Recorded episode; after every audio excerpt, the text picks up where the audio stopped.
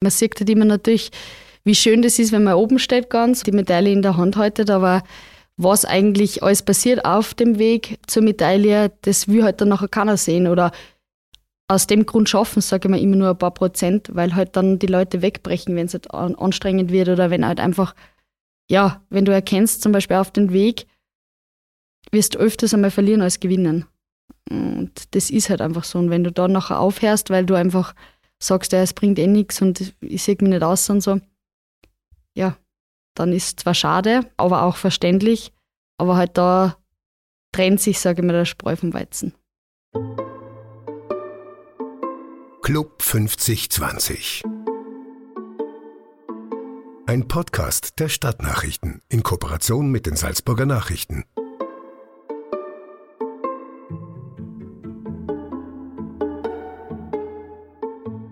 Alisa Buchinger war gerade erst fünf Jahre alt, als sie den Karatesport für sich entdeckt hat.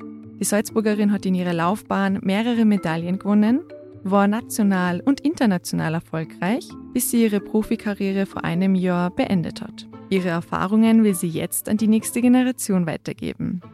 Die Karate-Weltmeisterin von 2016 wird mit 31 Jahren die neue Bundestrainerin und ist ab jetzt für den österreichischen Karate-Nachwuchs verantwortlich. In dieser Folge geht es um den Weg und die Pläne der Kampfsportlerin.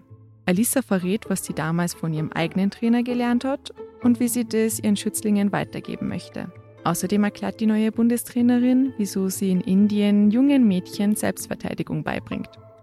Mein Name ist Gülselin Aktasch und hier ist eine neue Erfolgsgeschichte aus dem Club 5020.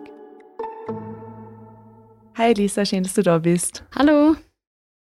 Du hast mit fünf Jahren mit Karate angefangen, das heißt sehr früh. Wenn die fünfjährige Alisa sich für eine andere Sportart entschieden hätte, welche wäre das?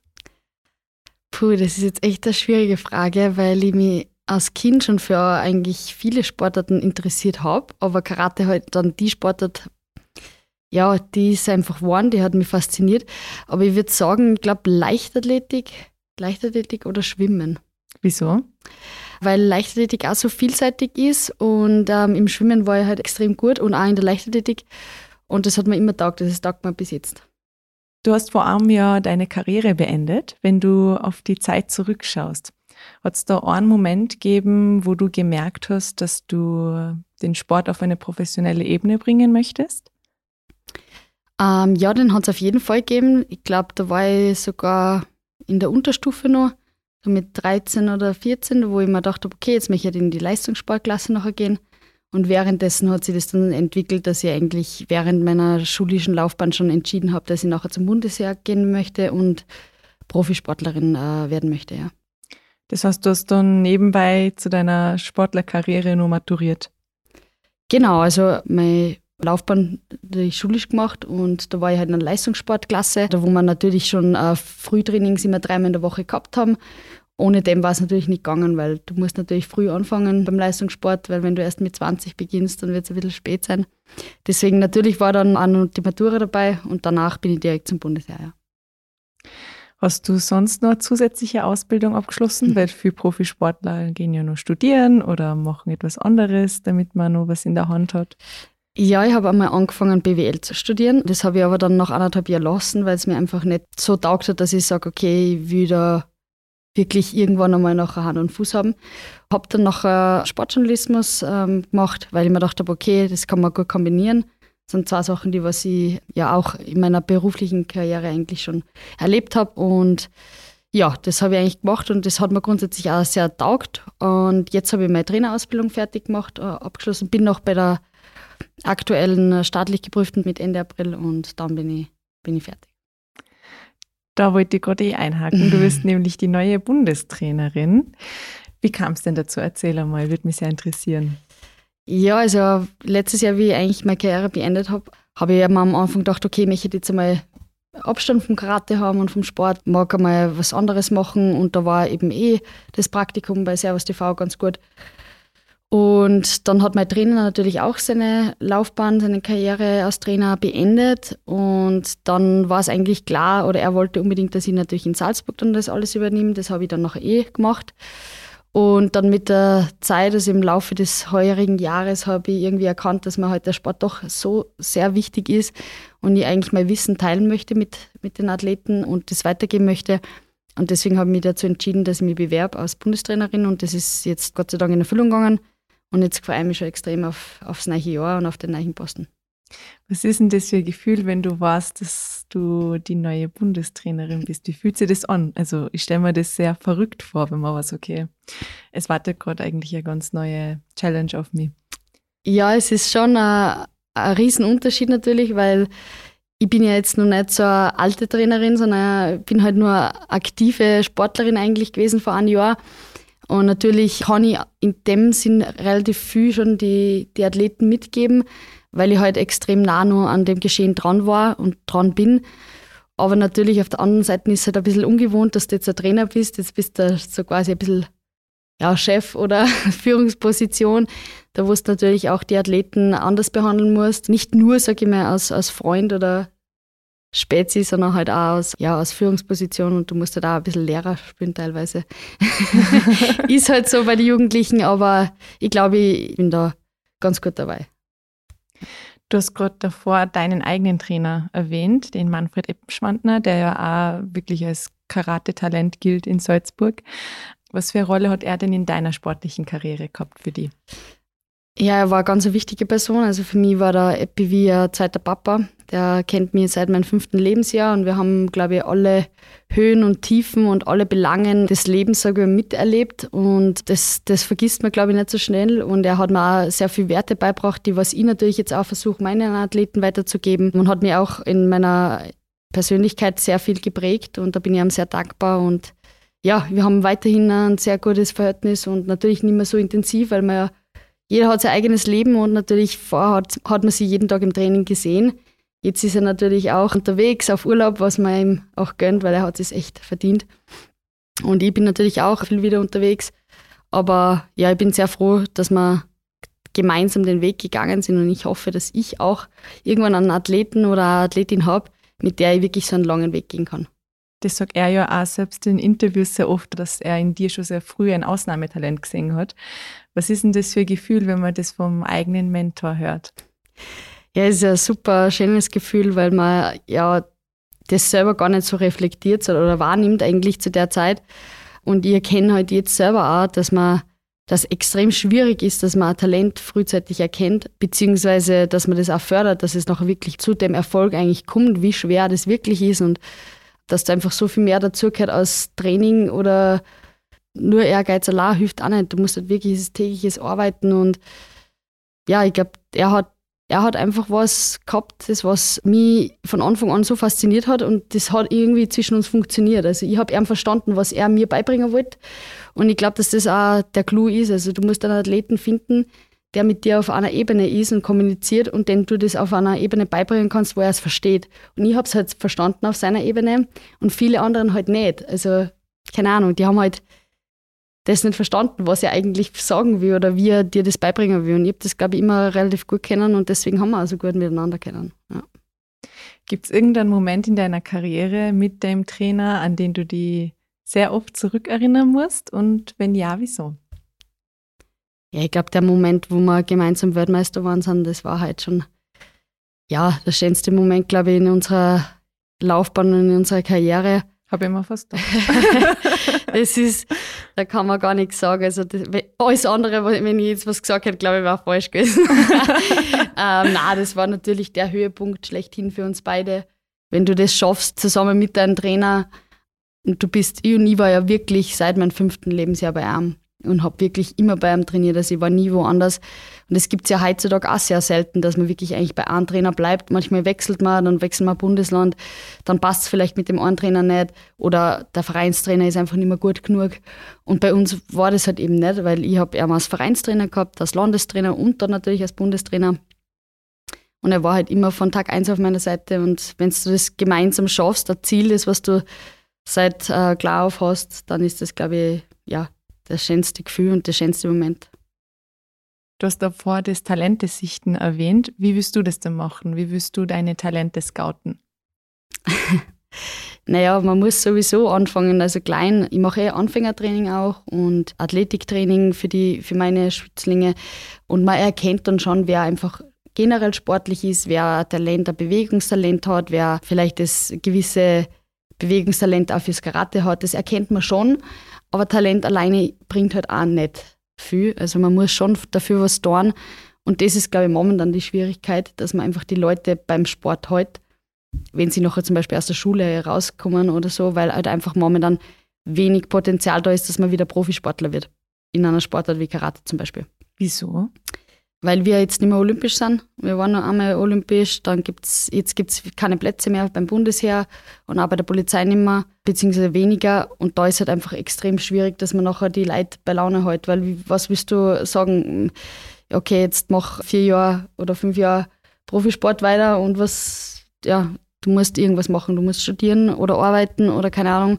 Und natürlich, jedes Studium ist nicht möglich, dass du das mit dem Profisport vereinbarst. Es gibt einfach Studiums, die was einfach Vollzeit sind und da musst du einfach wirklich immer vor Ort auch sein.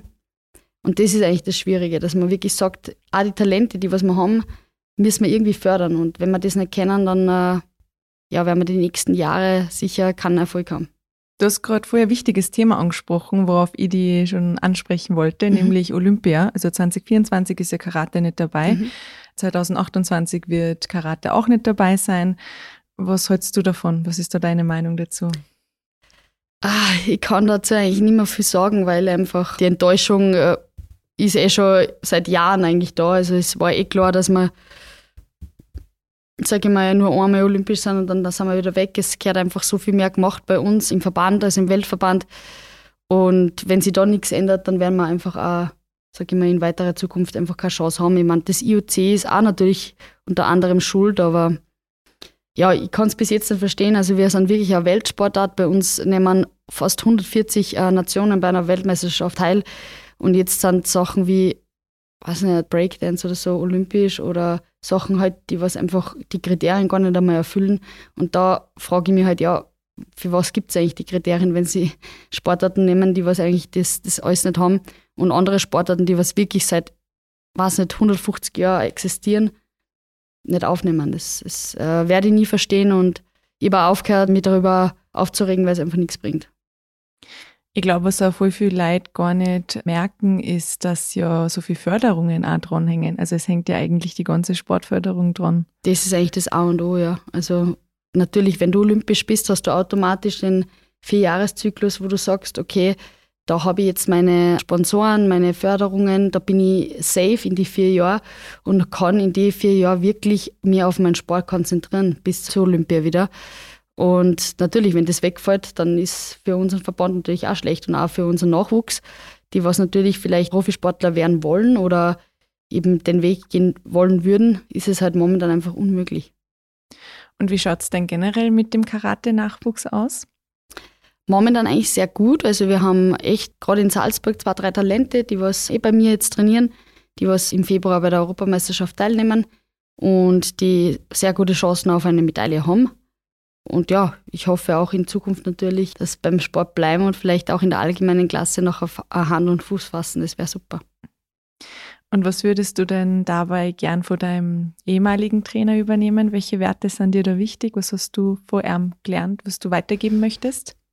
Ähm, dass man auf jeden Fall für, für das, was man, was man erreichen will, alles gibt und auch kämpft und sich auch nicht unterkriegen lässt.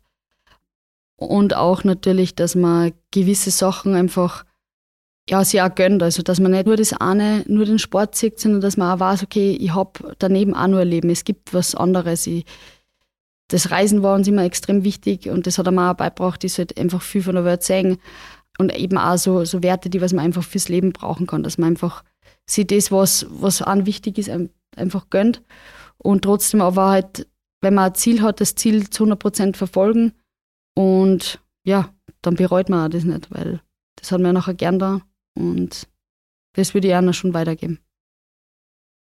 Gibt es irgendwas, was du von ihm nicht nur übernehmen, sondern erweitern möchtest? Ähm, boah, das ist jetzt echt eine gute Frage.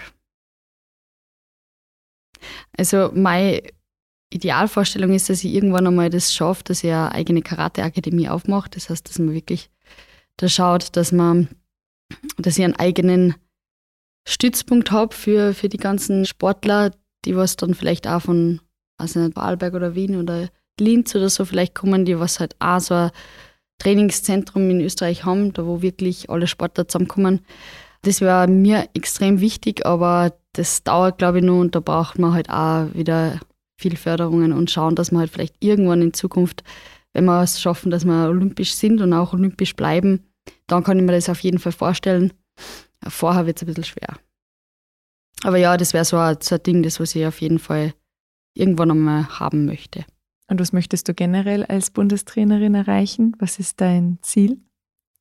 Das Ziel ist natürlich, dass ich mit meinen Athleten Erfolg habe, also dass meine Athleten natürlich genauso wie ich in den Genuss kommen, dass sie äh, international, also bei Europa- und Weltmeisterschaften Medaillen machen und natürlich für ihren Einsatz und für ihr Training belohnt werden und natürlich das als Trainerin mitzuerleben, wäre halt natürlich super.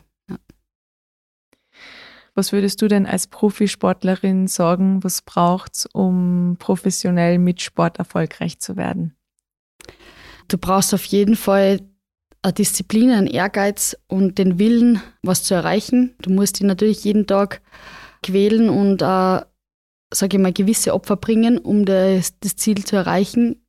Solltest aber auch nie den Spaß daran verlieren, weil ich glaube, wenn du Spaß an dem hast, was du machst, egal ob das jetzt im Beruf ist oder im Sport ist oder privat ist, dann kann es nicht falsch sein und dann äh, macht man das auch mit einer gewissen Leichtigkeit und mit einer Leidenschaft. Und wenn das dahinter steckt, dann ja, dann kann man natürlich auch langfristig, sage ich mal, erfolgreich sein, ja.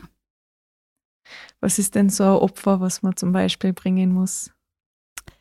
Ja, gerade in jungen Jahren ähm, spielt es halt nicht, dass man jeden Tag oder jedes Wochenende nachher mit seinen Freunden äh, feiern geht oder halt auch überall immer dabei ist. Man verpasst sicher gewisse Familienfeiern, äh, Geburtstage von Freunden. Eben, man ist nicht immer vor Ort und man kann mit Freunden nachher nicht immer unterwegs sein und solche Sachen machen. Man muss oft auf die Ernährung schauen, man muss schauen, dass man sich fokussiert, viel Training macht, viel Mentalsachen in Anspruch nimmt.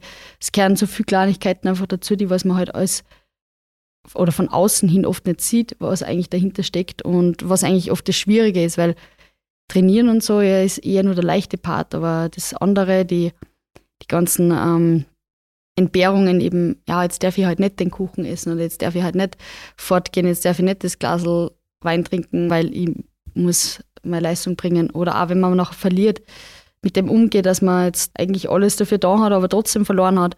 Wie komme ich dann wieder zurück oder wie komme ich nach einer Verletzung zurück? Das sind alles Sachen, die sieht man halt nach außen, von außen hin nicht. Und das sind schon Sachen, die, ja, die können extrem viel beitragen, sage ich mal, auf die Leistung vom Sportler. Wie bist du damals mit den Sachen umgegangen? Ja, für mich war das eigentlich alles nicht so wichtig. Also ich habe ähm, einfach relativ äh, früh erkannt, dass ich einfach den Willen oder mein Wille so stark ist, dass ich das unbedingt erreichen möchte und mir war das nicht wichtig, dass ich mit Freunden so viel Zeit habe oder irgendwas oder fortgehe. Das war für mich eigentlich alles nebensächlich, beziehungsweise habe ich das eigentlich nicht so wahrgenommen, sondern für mich war wichtig, dass ich ins Training gehe, dass ich am Wochenende meine Turniere mache, dort erfolgreich bin und das hat mir einfach von Anfang an so taugt und ich bin in dem einfach so aufgegangen, dass ich das nicht erkannt habe oder einfach für mich auch nicht empfunden habe, dass das einfach Opfer sind. Ich glaube, das habe ich erst dann nachher vielleicht im Nachhinein erkannt. Wahrscheinlich denken halt viel Leute, wenn sie dieses Foto sehen mit der Medaille, nicht daran, dass eigentlich sehr viel mentale Opfer dahinter stecken. Mhm. Genau, das ist es ja. Also man sieht halt immer natürlich wie schön das ist, wenn man oben steht ganz und die Medaille in der Hand haltet, aber was eigentlich alles passiert auf dem Weg zur Medaille, das will halt dann nachher keiner sehen oder aus dem Grund schaffen, sage ich mal, immer nur ein paar Prozent, weil halt dann die Leute wegbrechen, wenn es halt anstrengend wird oder wenn halt einfach, ja, wenn du erkennst, zum Beispiel auf dem Weg, wirst du öfters einmal verlieren als gewinnen. Und das ist halt einfach so. Und wenn du dann nachher aufhörst, weil du einfach sagst, ja, es bringt eh nichts und ich sehe mich nicht aus und so, ja, dann ist zwar schade, aber auch verständlich, aber halt da trennt sich, sage ich mal, der Spreu vom Weizen. Für die persönlich haben sie die ganzen Opfer gelohnt? Auf jeden Fall, ja, würde ich schon so sagen. Also, ähm, ich würde es immer wieder so machen. Klare Antwort. du hast nebenbei zu deiner Karriere nur mit etwas anderem angefangen, nämlich ein besonderes Projekt in Indien. Mhm. Du reist nach Indien und bringst da Mädchen Selbstverteidigung bei. Mir würde voll interessieren, wie kam es denn dazu? Wie hast du da angefangen damit? Das ist eigentlich ganz witzig, weil mich hat der Projektleiter 2015 kontaktiert. Also er hat mich halt durch die Medien irgendwie, ist auf mich gekommen und das Karate-Projekt hat 2014 schon gestartet. Und dann haben sie halt auch Projektpatin für das Projekt gesucht und dann ist er auf mich gestoßen und hat mich kontaktiert und hat mich eben gefragt, ob ich Interesse hätte. Und da ich eigentlich immer schon mich für irgendein soziales Projekt engagieren wollte, ist mir das natürlich äh, zugutegekommen und habe gesagt, ja, sofort, ja, das, das mache ich auf jeden Fall. Und dann sind wir im selben Jahr noch nach Indien das erste Mal gereist. Und am Anfang war das natürlich für mich extremer Kulturschock. Also ich war wirklich, die ersten zwei Tage war für mich so schlimm, dass ich einfach nur mehr haben wollte, weil ich mir dachte, oh mein Gott, okay, das, pff, wirklich? ja, es war wirklich ganz, ganz schlimm. Mhm. Ähm, und ein Jahr später bin ich dann Weltmeisterin geworden und bin 2017 wieder hingereist. Und das war halt dann nachher extrem schön, weil, man, weil ich dann schon ein bisschen mehr mich einlassen habe können auf das Ganze und habe gewusst, auf, auf was ich mich da einlasse und habe das schon viel besser wahrnehmen können. Und jetzt war ich leider sechs Jahre nicht dort und bin heuer aber wieder hingeflogen und ich muss sagen, ich, bin, ich habe mich schon richtig gefreut drauf, weil ich jetzt einfach noch mehr, sage ich mal, reflektierter bin und ich weiß jetzt, wie das dort funktioniert. Ich, ich kann mich 100% auf das einlassen und es war wirklich eine, eine sehr schöne und emotionale Reise einfach. Ich würde es jedem empfehlen, der was einmal die Chance hat, dass er dorthin fährt und sich wirklich ein Bild vor Ort macht, weil es ist echt, echt einmaliger. Wieso war das so ein großer Kulturschock für dich? Naja, vorher war ich einfach das, das kleine junge Mädchen, das was halt ihren Sport macht, in ihrer Bubble ist, überall zwar auf der Welt herumreist, aber nur das Hotel, die Wettkampfstätte und den Flughafen sieht. Und dann siehst du halt einmal wirklich vor Ort, einmal nicht jetzt touristische Sachen, sondern du siehst halt das Elend, was eigentlich dort auf, sage ich mal, da abgeht und wie die Leute leben, was die eigentlich Tag für Tag, sage ich mal, ähm, machen müssen, um zu überleben.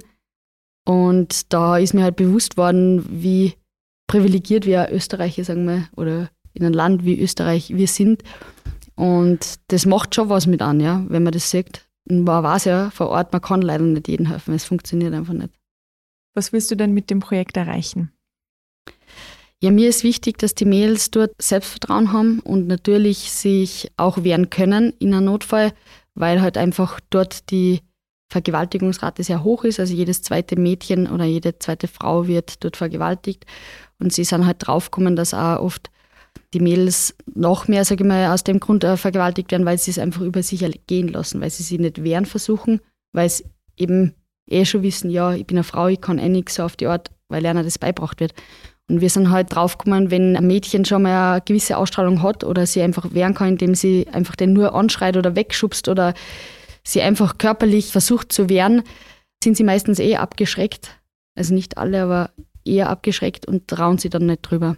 Und das will ich einer beibringen, dass eigentlich eine Frau genauso einen großen Stellenwert hat wie ein Mann und eine Frau genau das Gleiche leisten kann wie ein Mann. Und das versuche ich mit meinem Projekt eigentlich ihnen beizubringen. Ja. Kannst du dir vorstellen, das auch in anderen Ländern zu machen? Ja, auf jeden Fall. Also wir haben eh jetzt auch viel geredet, weil es in anderen Ländern genauso wichtig wäre und wir ja auch in anderen Ländern Schulen haben, so wie in Myanmar und so und Bangladesch. Das wäre natürlich der nächste Step, dass man auch ein Karate-Projekt in anderen Ländern noch einführt, ja. Wenn wir jetzt von den Mädels in Indien weggehen und wieder zurück zur fünfjährigen Alisa, was würde sie heute über die sagen? Boah, alles richtig gemacht. so soll es sein. Nein, ich, ich, ja, also wie gesagt, ich habe glaube ich letztes Jahr, wie ich aufgehört habe, habe ich, hab ich schon gestruggelt, weil ich mir gedacht habe, so, ah, ich weiß nicht, ob ich das alles mal machen möchte.